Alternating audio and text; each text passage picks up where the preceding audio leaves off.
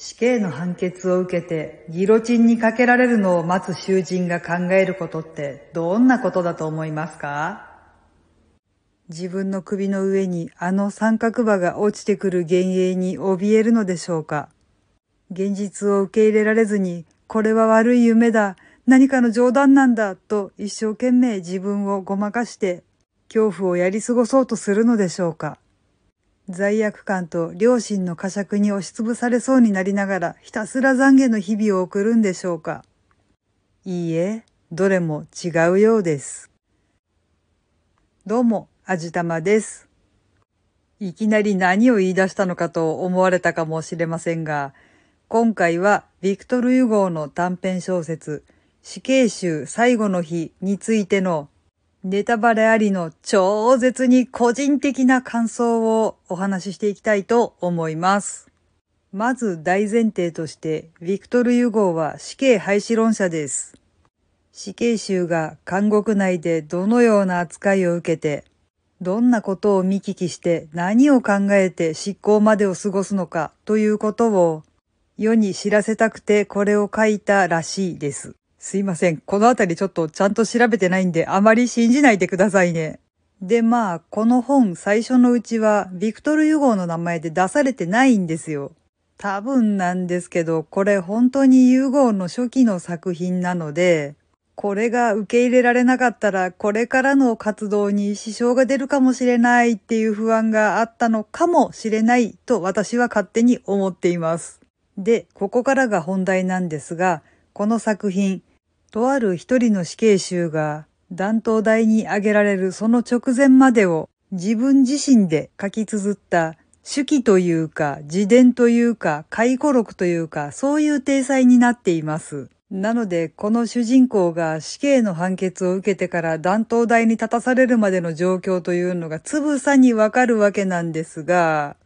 結論から言って私は死刑廃止論に傾きもしなかったし、この男に一切感情移入ができませんでした。もうめちゃくちゃ偉そうな言い方で大変申し訳ないんですが、ユゴーってやっぱすごいって思うんですよ。文章を読んでるだけでその情景っていうのが映像として目の前に見えるぐらい見事な描写をするんですよね。なのでこの主人公の一人称で書かれた文章を読んでいれば、もうそれこそゴーグルとかなしでバーチャルリアリティの空間にポンと放り出されたような気持ちになれるんですね。そのぐらい、まあ私個人としてはなんですけど、臨場感溢れる感じの書き方にはなってるんですけど、それでもやっぱり私はこの主人公の男に感情移入ができません。理解ができなかったんです。まず、この男、重罪を犯しています。はっきり明記はされていませんが、ギロチンにかけられるような罪なんてもう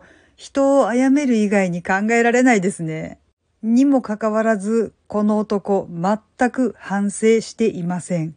えーとね、社会通念上それが悪いことっていう認識はあるみたいなんです。だから自分に下された判決は正当なものだとは言ってるんですよ。自分がそれだけの罪を犯したっていう認識はあるのに、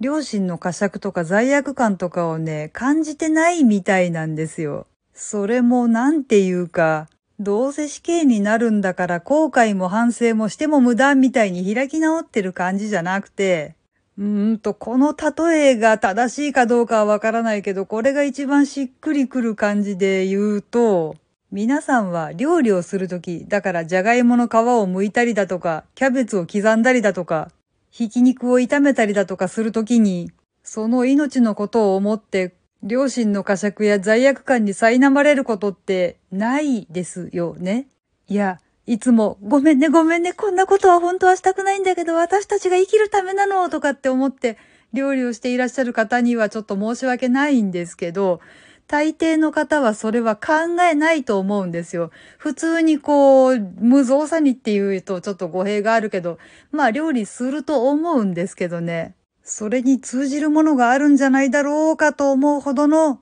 まあ、無関心ぶりですね。これはビクトル・ユゴーが書いたものなので、ユゴーがそういう考えの持ち主なのかっていうと多分それは違うと思うんですよ。こんな細かい心理描写ができる人がそこを全く理解できないとはこちらも考えづらいので、多分意図的にそこは省いたんだろうなぁとは思うんですけど、そうなってくるとちょっと困ったことになると思うんですよね。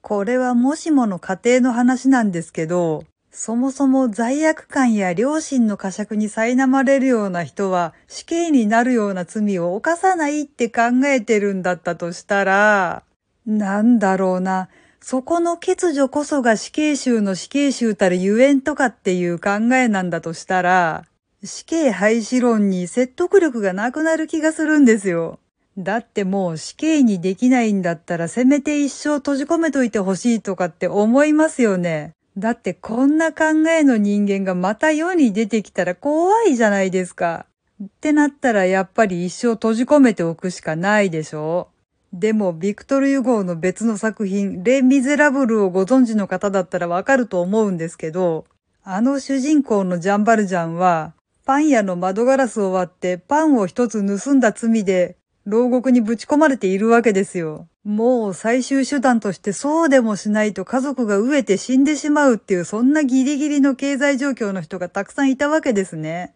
で、そんなギリギリの人たちから絞り取った税金で、監獄の中の囚人たちはまあ生きているわけですよ。なんで俺たち私たちがこんな死ぬような目に遭ってんのに、そんな奴らを生かしておかないといけないのをさっさと片付けてくれよとかっていう方向に行きそうですよね。だからその、これはうん、偉そうなのは分かっています。でもちょっと言わせてください。ビクトル・ユゴ、これはちょっとやらかしたなって思います。えーとですね、この本は iBook でも Kindle でも無料で読めます。青空文庫とかでも検索すると出てくるので、えー、もうこんなんじゃ全然わからないっていう方は一度読んでみられることをお勧めします。はい。というわけで今回はこの辺りにしたいと思います。この番組は卵と人生の味付けに日々奮闘中の味玉のひねも姿でお送りいたしました。それではまた次回お会いいたしましょう。バイバーイ。